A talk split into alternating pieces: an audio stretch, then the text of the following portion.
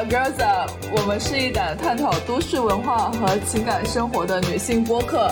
那么这一期是我们的第四期节目了，所以我们这一期就是来探讨一下时尚人士的隔离凡尔赛。嗯，其实就是就是整个过程就很魔幻嘛。我们二零二零年这个疫情开始。然后中国是最快就恢复，然后我们就很快找到了那种很舒适的这这个很日常的生活状态。虽然是不能出国啊，还是挺不正常的。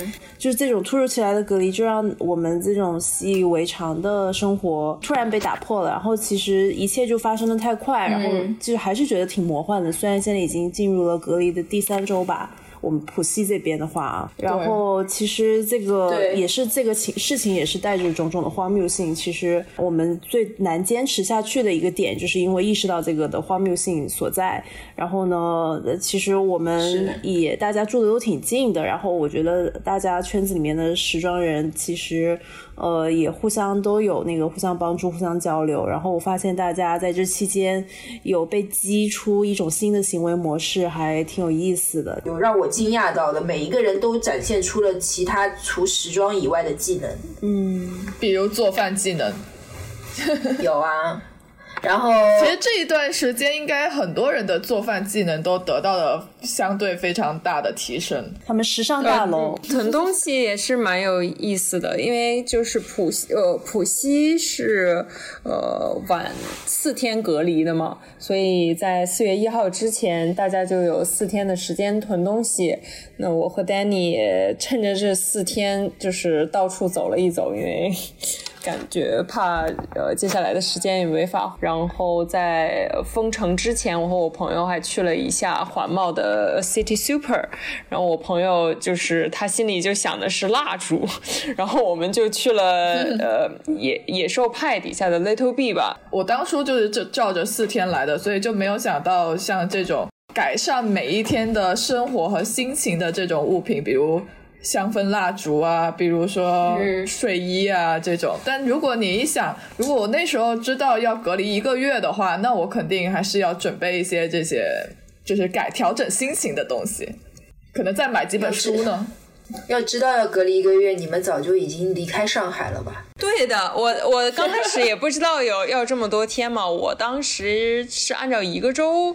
左右囤的，我觉得四天可能是不太可能了，但一个周左右差不多吧。然后我就在四月一一号、二号的时候就开始逛。那个 Sense，因为网购正好打折，我特别的开心，逛了两天，把自己这个春天想要穿什么都已经安排好了。地址当然选填的上海，因为上海一直国 DHL 发不出来，所以最后还是被呃砍单。我心爱的春季商品已经售罄了。对，我们其实还就是不自觉的在隔离前两天买菜之余，也去买了一些时尚。LMDS 逛了一逛，X 一二七三也消费了一下，就是打卡了。对，然后对的对的对，所以我在家里，对我在我在封之前，我买了好多春装，然后我就非常有希望说这个春天就赶紧解封了，我就可以在外面穿着我美丽的衣服出去去蹦迪啊或者干嘛，然后在家把衣服穿了这个周一晃眼。到了夏天，对，在家我就感觉这个美好的品格啊，各种的已经开始消失殆尽了。那你们有没有做了一些什么事情，至少看上去还是时髦的事情？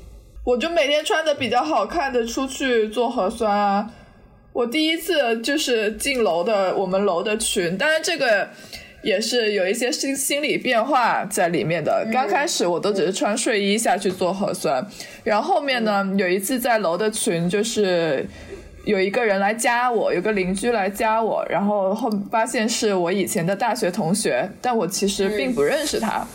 然后我那时候就开始了有有了一些偶像包袱，有了一些包袱，所以隔天下午做核酸的时候，我就在那里捯饬捯饬捯饬很久，就是我说 就是，然后，就是就是就这种心理就是有些包袱，到了后面就开始有正经穿衣服去做核酸了，就是有打扮，因为想要说。后面也天气变好了嘛，就春天的时候，其实有几天就天气还挺好的，就想说不负春光嘛，就想要还是想要好好打扮一下，也不是给别人看，就是让自己心情好一点能出门。有啊，我们前两天的时候不是也会在朋友圈看到有有我们周围的那些时装人、造型师下去做服装的时候，对啊，穿的真的就是穿的就是去看秀啊，就好仿佛上海时装周没有取消一样。对，在各大小区门口进行了。就是我还是会抓起几件漂亮衣服下去的。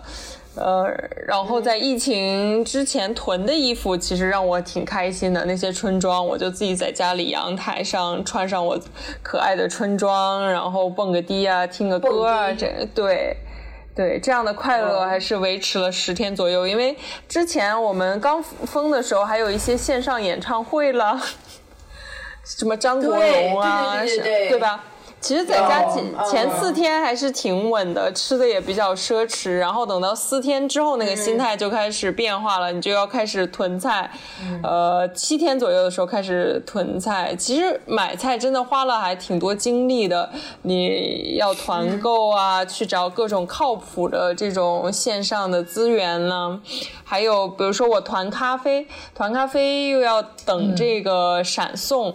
就你一天都会有点提心吊胆的，就是说他走到哪儿了，能不能送啊？就是密切关注，就像在在做一个 production 制作一个什么东西，拍拍摄制作一个拍摄一样。就我们的小区不是特别时尚，比较平凡，但是我刚好楼上有一户是台湾超模，呃，也是因为疫情才认识的台湾超模。对，就那个 Fax 他这集也是他拍的。他他有去当模特拍这一组片子，然后哦，就那个很漂亮的姐姐吗？对，然后 Instagram 互动才发现，但就是其实日常的互动就是就是你完全看不出来，特别是戴着口罩，你看不出来这个人是一个超模。然后我俩就还在那个我们小区门口发现我们那个小区的野猫就是怀孕了，然后生了三个崽，然后我们还在那个地方帮它接生。所以我就是觉得，呃，是他接生的，对对，他接生了，他是因为现在也没办法请兽医什么的，所以就是去网上自学一下怎么怎么接生。那个猫有些难产，你猫好厉害啊！对，嗯，我就觉得跟呃，可能就是通过一些跟时尚无关的方式，你能够跟一些呃，刚好是时尚圈的一些朋友们那个走得更近，做一个互动。所以我们这一次也请到了我们身边在时尚圈比较资深的几位朋友，然后他们在疫情期间做的一些事情也引引起了我们的一些关注。对我们呃楼的嘉宾是呃我的邻居呃 Vivi，然后。呃，也是一个非常低调的大造型师，上海人。然后，呃，他是帮助我们楼第一个开始团菜的，也是非常在楼里面愿意呃跟邻居互帮互助的。但是我在家的话，通常很宅，嗯，所以就是头两天，其实我状态还蛮好的，就是我觉得啊，那个生活节奏慢下来了，然后还蛮怡然自得的。然后，因为就是我平常一直会有囤货的习惯。哦，所以就我妈妈教的好，就比如说我我家里在用一支牙膏，我家里必须得有两支牙膏备着，然后所以就是一开始的风控对我来说，除了那个新鲜的蔬菜水果之类，嗯，然后其他都是没有问题的。那个时候阳台基本因为家里还好有阳台，是唯一可以就是接触到外面的风啊大自然的地方。然后那个时候我基本上住在阳台上。我一般在阳台上野餐，就吃饭也在阳台上，然后呃锻炼身体也在阳台，然后因为我阳台养了很多植物嘛，然后还有家里也有养鸟，在阳台上，所以就是阳台是对我来说一个比较 peaceful 的地方。嗯，然后我在那边可以获得很多内心的平静。我就是说，作为普通老百姓，就是 你不可避免的会被这些负面新闻所影响到。嗯。我们说心理也没有说很强大很强大，看到那些新闻就是很愤怒嘛。嗯。但你必须把这个愤怒给排掉，否则对你自己身身体健康、心理健康不好。对。但是真的是发生这种事情在上海，我真的是觉得不可思议的。嗯。你是上海人吗？对对对。嗯。所以我很爱我的城市的，其实，然后也很自豪我是呃出生在上海，然后长大在上海，就是很爱这个城市嘛。然后就是国际大都市发生这样的呃事情，真的是觉得很难过，就是很失望嘛。嗯，但是我觉得之后肯定还是会好起来的吧，只能从这些里边获得一些，呃，怎么说，排排解一些忧愁，获得一些快乐，维持一些体面。在风控的那个闭环和 lockdown 之间的那那几天，我收到了之前预定的那个麦克风，嗯，车载麦克风，然后刚收到就就那个呃封闭了嘛。然后还好，我们就去新鲜新鲜感，然后就在车里边大唱 K，因为大家都都不想物资单一，嗯，然后都想就是让生活就是更加精致体面点，一点对，多元一点。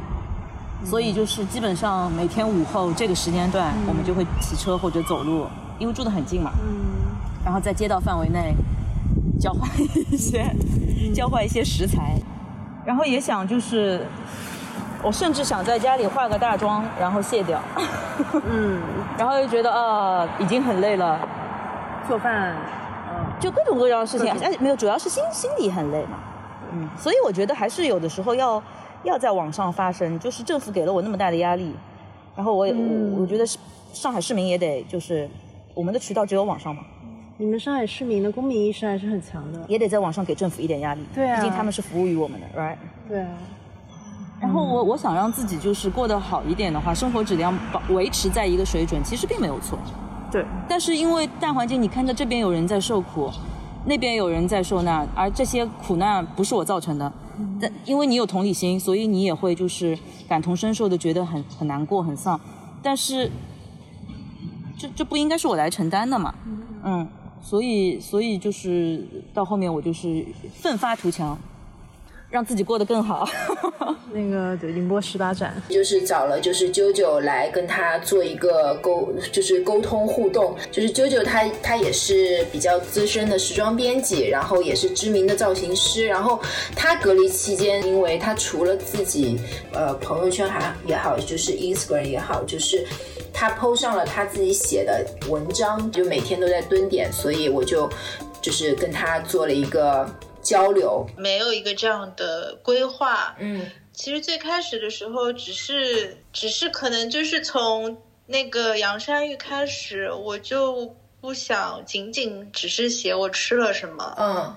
可能会放进更多我当下的一些想法，或者说是对一些看到的事情的一些反应，嗯。然后融合在那个我我写的就是我当天吃的东西里面。嗯每天都看到很多挺负面的东西，然后包括自己家人啊或者怎么样，多少会会很焦虑吧，感觉。嗯然后嗯，就没有办法像平常一样特别。对我来说，我是没有特别办法像平常一样特别心平气和的去看书啊，嗯看电影啊，嗯就是那些平常的很喜欢的娱乐项目。嗯现在对我来说，就是看着你也会看着看着，时不时又刷一会儿手机啊什么的。嗯所以我觉得，不管是做东西吃也好，还是写东西也好，嗯嗯、都是我舒压的一个方式和表达的一个方式吧。就是跟以往的一个惯性不太一样的东西，嗯可以让我更加 focus 在这个上面。嗯，因为这个东西对我来说，首先做饭。嗯我不知道你相不相信，我是从疫情前一两周才开始学做饭的。我相信啊，我你你记不记得上次你还跟我说到哪个品牌送了蔬菜给你，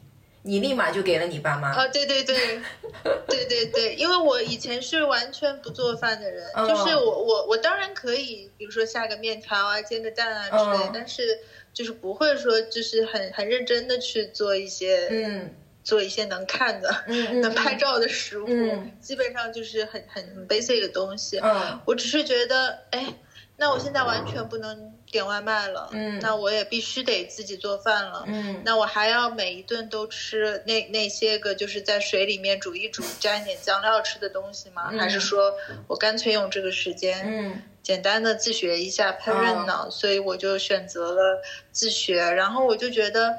这因为是对我来说是件新的东西，所以嗯就像就像就就比你那些呃已经驾轻就熟的东西，嗯，来要能更让我沉下心来，对，专注一些，切个菜也好啊，嗯，对，要更专注，嗯，所以就可以分散我很多精力到这个上面，而不是说在沉浸在焦虑的心情里面，嗯，嗯，然后写东西其实是我。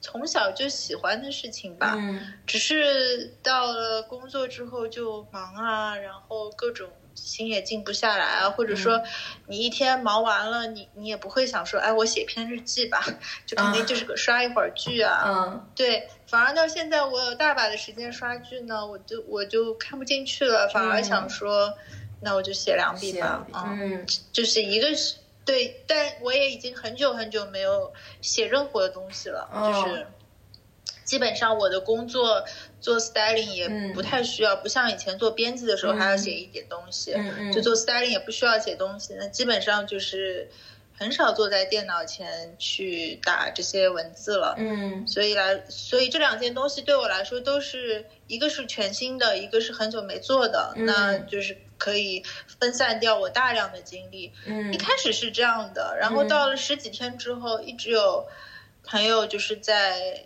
发消息给我也好，或者说是留言也好，算是鼓励我吧。嗯，然后我就想说，那既然有人喜欢看，那我就也算是强迫自己吧，每 天都去更新这这件事情。嗯，蛮好的。我也不知道我能坚持多久。我们现在是疫情的受害者。嗯，我们没有。我们没有必要用任何方式惩罚自己，说我现在要要怎么样去配合这个艰苦的时时节去。过艰苦的日子，人都是希望自己过得更好的。嗯，只是可能我觉得有可能是时尚圈的人，因为很多人以前也是做媒体的，对，他会更多的去展现在一些公众的平台上面，社交网络更发达一些。嗯，那大家可以看到。嗯，那不代表。别的行业的人他没有这一部分，比如说我这邻居，嗯，是做医生的，嗯嗯，他今天在群里面分享了一个他做凉皮的那个教程，我看了之后叹为观止，就是用面粉在那儿一直揉，嗯，我我如果换做我，我是不愿意的，因为要揉很久，嗯感觉就是一个巨大的体力劳动，最后做出来一份凉皮，但是我觉得他很开心啊，他觉得很好吃，而且愿意跟大家分享。希望大家都能找到一个自己的抒发方式吧，嗯，不管是做菜也好，写东西也好，画画也好，嗯，做模型也好，拼乐高也好，都行吧。嗯，对。然后最后一位嘉宾那个 Eric 杨，他是上海时尚圈的那个风风雨雨的历见证者，他也是买手店 LMDS 主理人。我们其实对他的隔离生活很好奇，是因为。他日常生活就是啊卷到不行了，就是隔那个非常的精致，嗯，然后那个又有自己的不一样的一些风格在里面，所以我们又呃觉得说这么一个日常这个呼吸的时尚的人，在疫情期间到底是怎么生活的？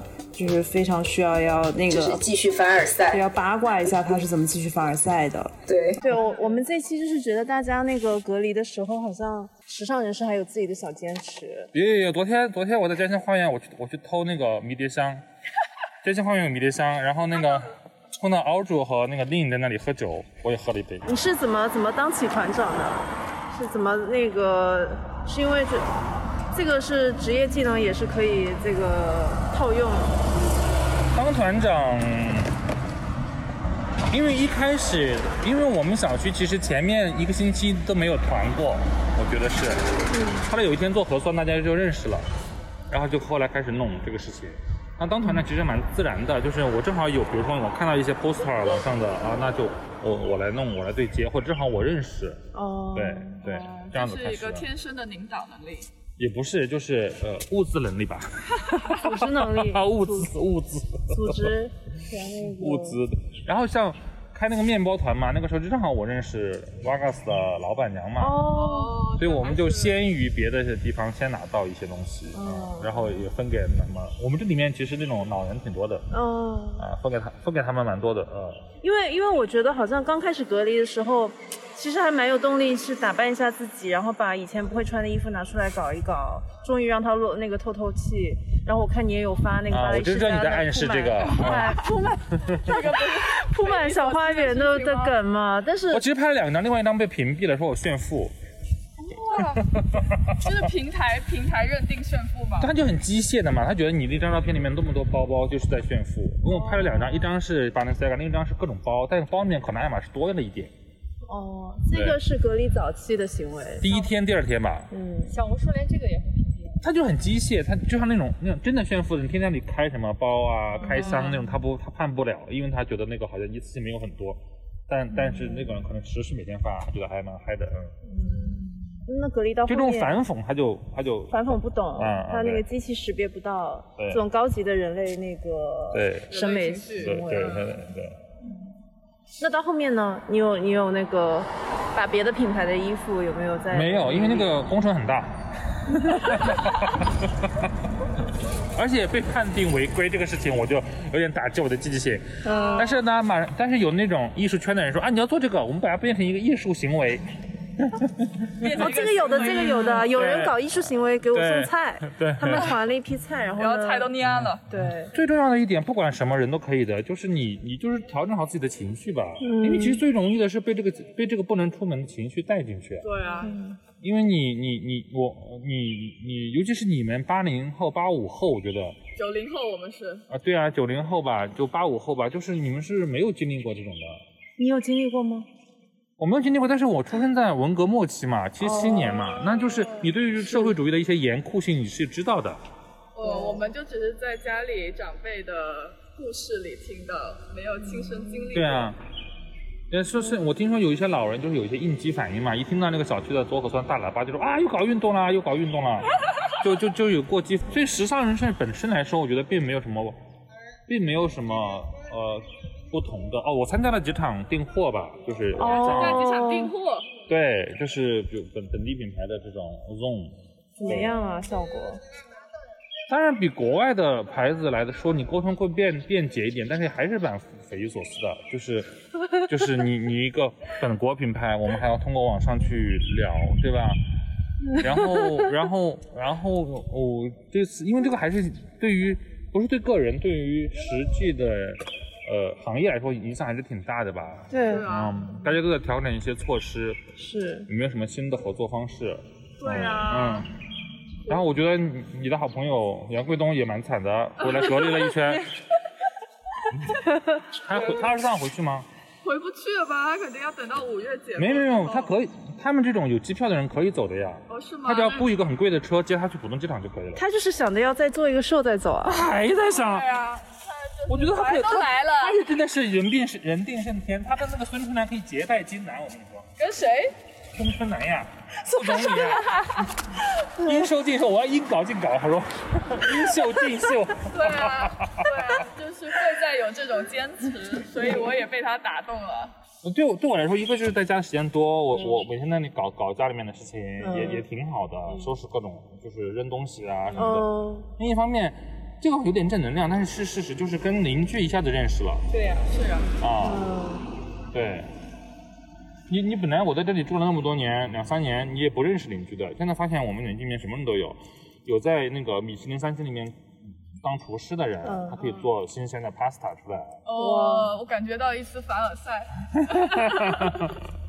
对，然后我还帮他卖，卖了卖给周边。哦，这就形成了一个那个是是是，邻居也挺好的一条龙一条龙。嗯一个小型的市场经济模型。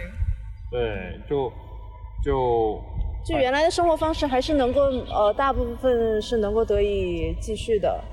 对，我觉得看就物质这个事情呢，其实是你自己怎么想啊。我觉得你自己能够简单，你就能简单，对吧？你自己如果能简单不了，那你自己聪明一点，那个四月一号之前拼命囤货。这次疫情和二零二零年的时候还是不太一样的，就是在其中，因为大家对呃未来疫情或者隔离的走向不是很清楚，其实还是比较有挑战的。那我在其中，我们也是尽量不被朋友圈这里面的负能量给带走，呃，尽量让自己稳住。那我们同时又找到了一些嗯时尚的我们执着的点，作为一个生活的调剂，去让我们自己记住我们还是一个有追求、有精致生活的、呃、体面的时装人。认为就是在在这个期间。嗯，首先一呢，不要有疫情心态，就是不管世界是怎么变化，但是始终就是要保持向内求。第二个呢，我觉得就是像啾啾这样子，能够。找到一件吸引自己注意力的事情，从中获得成就感。因为在疫情期间，有很多人可能不能工作，或者是工作呃，包括很多东西都呃停滞了。但是我觉得你肯定要去把这个负能量的东西给散掉，然后呢，去专注一件事情，让你忘掉一些很负能的东西，然后在专注的事情上面，你可以去发挥，或者是学习到一些东西。你要获得成就感来。提提升你自己的一个自己自身的正能量。那还有一个就是，我觉得就像佳琪刚才说到的，对这个社交媒体的一个取舍，我觉得就是生活中就是很多烦恼，往往就是来自于你的眼睛一直在别人身上。所以我觉得就是，呃，我其实上在那个就是那几天里面，我也有差不多一周的时间，我就是 offline，然后我只是跟我跟你们，就是跟我的 girls up 的团员，我我们在保持的一个很积极的沟通。我觉得就是一来就是要去知道自己能够从什么地方获得一个正的能量，然后还有一个就是要学会我自己去体会。我是觉得，除了每天对这些疫情的关注，我觉得，呃，留下很深印象。然后，其实说白了，我们在这个隔离之后是可就解封之后，说不定也会很快忘掉这件事情。但是，就遗忘其实也是件很可怕的事情。但我们要，我是觉得有一点是要记住，就是我们在是在这段时间看到了一些互联网上很扁平去呈现的，呃，正能量也好，负能量也好。呃，对，就是我们要记住，其实网上呈现的负能量也是很扁平的，它也是挺虚无的，也是一个，呃，也是一个挺无效的一种痛苦吧，我觉得。但是，呃，我们就怎么说呢？我觉得，呃，其实我们能从时装人身上看到的一些状态，是因为他们其实可能过去十几二十年都在修炼这件事情。那他能够一直呈现这种生活状态，其实也是说明，这这个也不是一个你看网上博主能够一天两天能够学得来的，所以我觉得大家还是要去，就是看到透过现象看本质，就是这种生活状态其实是，嗯，有很多学问在里面，是是是你需要去摸索一个适合自己的生活。的美好的状态，并去实践它，嗯，而不是就是就在跟风吧，就像我们在跟单纯的团购一样，对，嗯，就不是单纯的看看，只是学个皮毛，而是其实上对于生活上的一个，就是对于美好生活的一个追求，其实上不管是在疫情期间还是疫情之后，其实上大家都是要自己去挖掘，然后去坚持的一个东西。那这一期我们就结束啦，然后希望大家可以踊跃的给我们留言，也是对我们的一种鼓励和支持。然后我们也愿意听到大家就是分享你们疫情期间的故事啊，对，或者这段时间的故事啊、心得体会啊什么的。对的，就算不是在上海的朋友，其实上也是可以分享自己，就是呃，在疫情期间，因为毕竟国内还处于。比较疯就是出不去的状态嘛，所以我觉得大家还是可以分享自己的一些有趣的，就是包括对于美好生活的一些坚持跟有趣的事情分享给我们。嗯。嗯，好的，谢谢大家的收听，那我们一起跟大家 say goodbye，拜拜，拜拜。